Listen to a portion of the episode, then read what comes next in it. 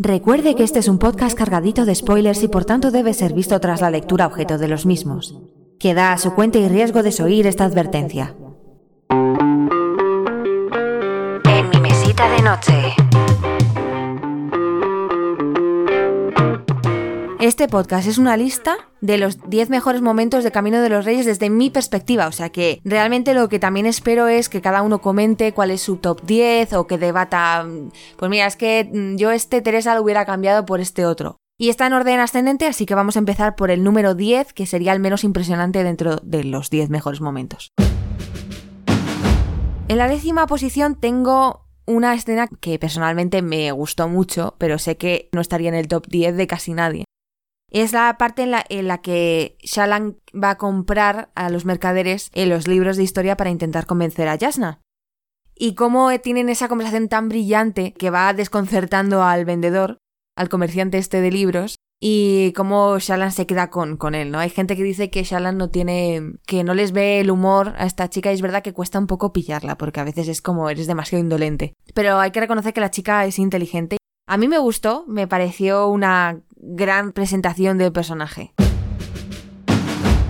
En la novena posición, he elegido el momento en el que Kaladin casi se suicida, pero finalmente decide que vale la pena seguir luchando, aunque sigan muriendo todos a su alrededor, aunque por mucho que lo intente, pues el resultado sea siempre el mismo. El problema que tuve con esta escena, la primera vez que leí el libro, es precisamente que no conoces qué es por lo que ha pasado eh, este chico, este chico de 19 años, y las páginas anteriores, todo lo que hemos visto de él ha sido un estado de ánimo absolutamente mm, deprimente, pero no entendemos las causas.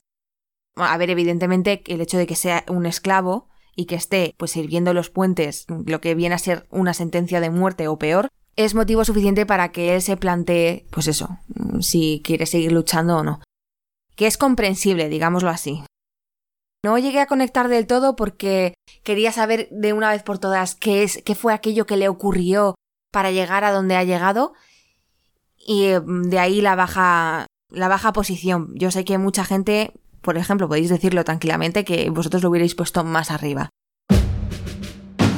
En la octava posición, algo muy parecido. Esto es ya cuando él decide luchar y para colmo le condenan a muerte. Lo he añadido porque me pareció como hipercinematográfico todos sus compañeros de puente esperan un milagro. Por una parte saben que es imposible que nadie se haga vivo de, de una noche en una alta tormenta. Pero por otra parte tienen esa esperanza. Si él no lo consigue, ¿quién, lo va, quién nos va a sacar de todo esto? ¿no? Eh, tiene que ser el, el, como el elegido, entre comillas. No es que ocurra nada impresionante, simplemente que está tan bien descrito que te lo imaginas con pelos y señales y lo sufres. estás sufriendo cada minuto que el pobre chaval está ahí en la intemperie, realmente lo sufres con él y para mí es un puntazo que si lo llevan a serie, vamos, que se dejen ahí el dinero en efectos especiales porque tiene que ser espectacular. Vamos a seguir con Kaladin, ya sé que de momento está copando todos los puestos. No es una escena concreta, aunque sí que me voy a referir a alguna, sino más bien el desarrollo del puente 4, cómo van, cómo va surgiendo esa camaradería hasta que llega a una amistad tan profunda que cada uno daría la vida por el otro pues desde que Kaladin les exige que les diga su nombre hasta que les exige que le digan un poquito qué es lo que les llevó a esa situación, culminando con ese momento en el que los propios miembros del Puente 4 le dicen, vale, a ver, nosotros ya te hemos regalado parte de nuestra intimidad y ahora te toca a ti, ¿no? ¿Qué es lo que te lleva a esa depresión tan profunda, esa rabia, ese odio?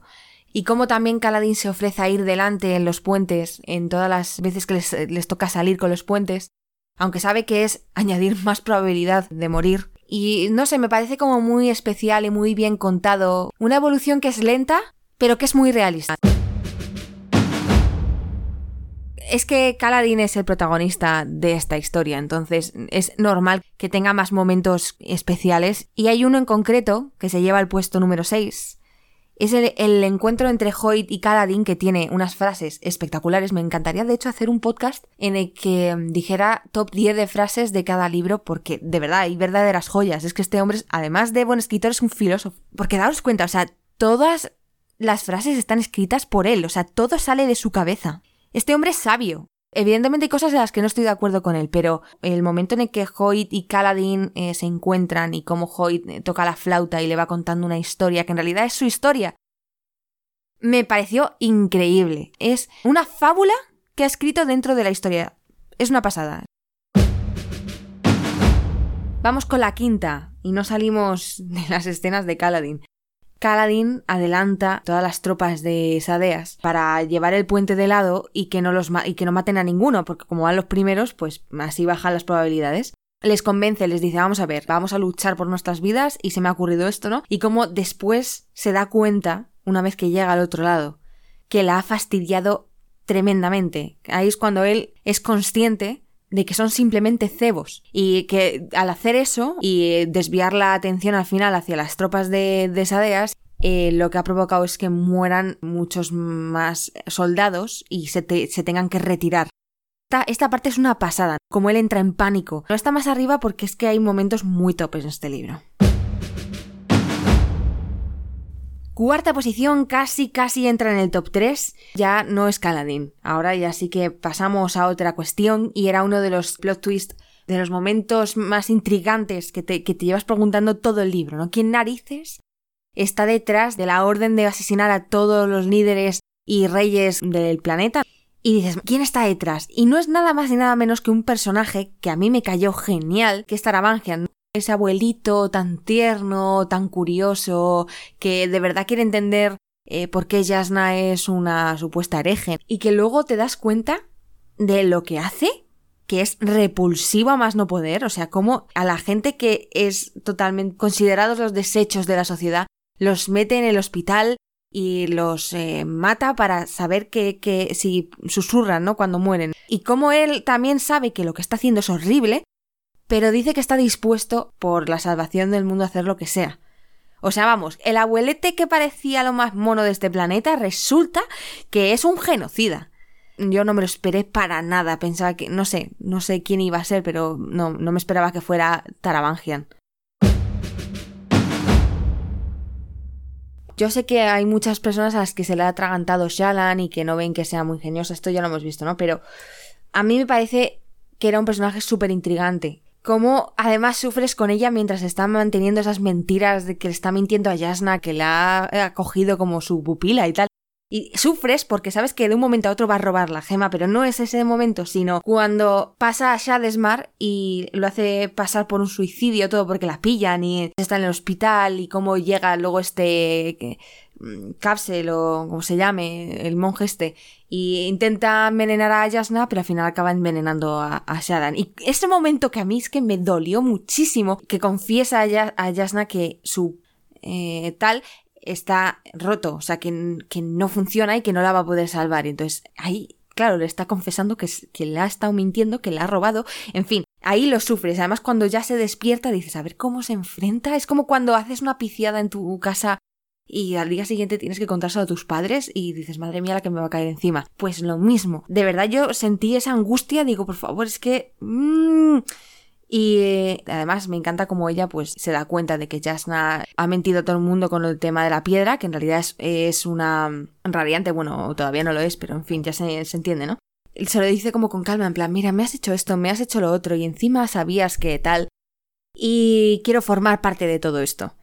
Y cuando ya le hace formar parte, le dice, bueno, si quieres formar parte, pues venga, léete estos chámenes. Vas a ver si, vamos a ver, vengo a, decirte una pedazo de bomba que a lo mejor mm, no entiendes, yo tampoco, pero es, es fundamental para que me sigas en, todas estas investigaciones.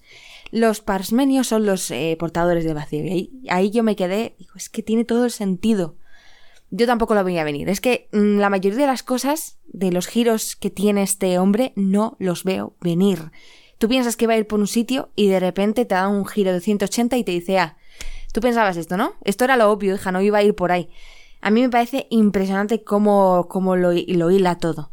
Y luego es que además te lo, te lo suelta y dices, es que, claro, es que tenía toda la razón, o sea, todo el sentido.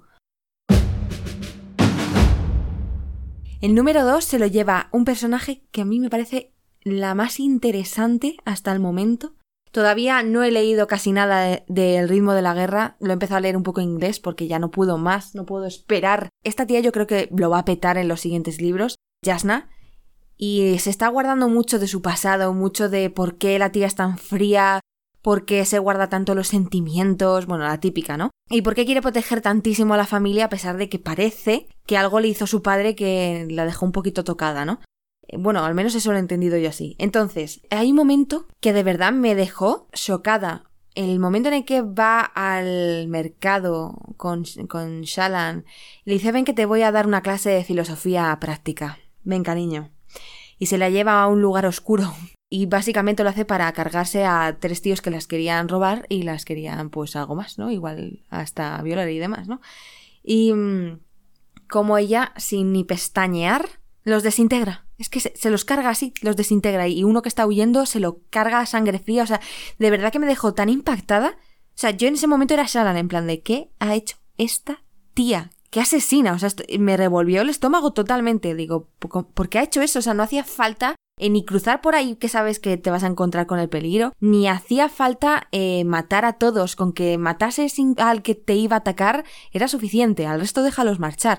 Yo ahí estuve con Shala, además te deja pensando en plan, porque la tía encima se pone filósofa en plan de ¿tú crees que esto ha sido un acto moralmente reprobable tal? Digo, pero ¿qué me estás container? Que acabas de cargarte a gente, no, no, esto no es un PowerPoint que pones en clase, los pones y dices, oye, mire, mm, supuesto de hecho, eh, aquí hay una persona que desintegra... No, no, es que lo has hecho tú, mm, con tus propias manos, es que me dejó flipando y ahí dije, joder, esta pava. Es verdad que me interesa muchísimo.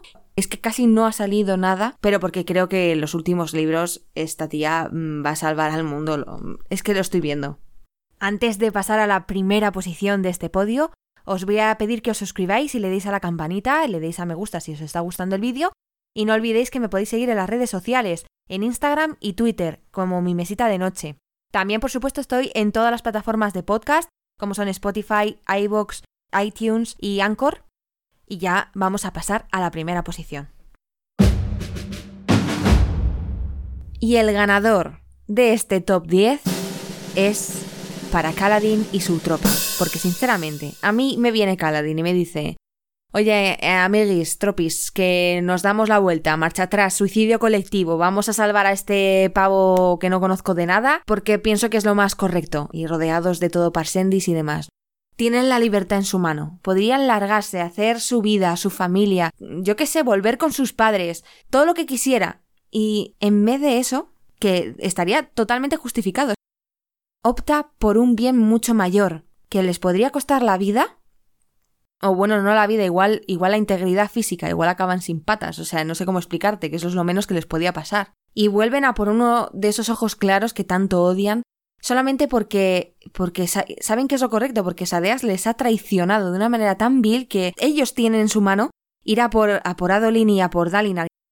Es uno de esos detalles que te das cuenta que Brandon no solamente te está contando una historia, te está dando lecciones de moral a la vez, que puedes estar en algunos momentos más de acuerdo y en otros menos, yo hay cosas que me chirrían y no tal, pero mm, hay mucho más que simple fantasía puede parecer súper utópico, pero es que hay gente en la realidad que es valiente y que hace este tipo de cosas. Con esto acabaría el top. No sé si estáis de acuerdo, probablemente muchas cosas no, y es normal porque esto es subjetivo. Así que si queréis podéis comentarlo sin problema, así podemos debatir un poquito, que la gracia es, eh, pues eso, ya que la gente que tenemos alrededor nos ha leído los libros, que al menos los que sí lo hayamos hecho nos podamos juntar en las redes. El contenido que subo no son solo reseñas, también hablo de temas interesantes como puede ser top libros que se parecen mucho o sospechosamente a otros, que te voy a dejar el enlace por si quieres echarle un vistazo, o por ejemplo, los retrasos que más me han dolido de este 2020, este año tan nefasto, que también te lo dejo en la descripción y en el comentario que estará fijado. Bueno, esto y mucho más, también invito a gente para hablar sobre, pues eso, otros libros, o por ejemplo, los libros de nuestra infancia que queríamos recordar, que también te lo dejo en el enlace, no olvides, por supuesto, suscribirte, darle a la campanita, comentar ya dicho. Yo me despido ahora de vosotros y espero que tengáis una buena y feliz semana. La en, la en, la en la intemperie.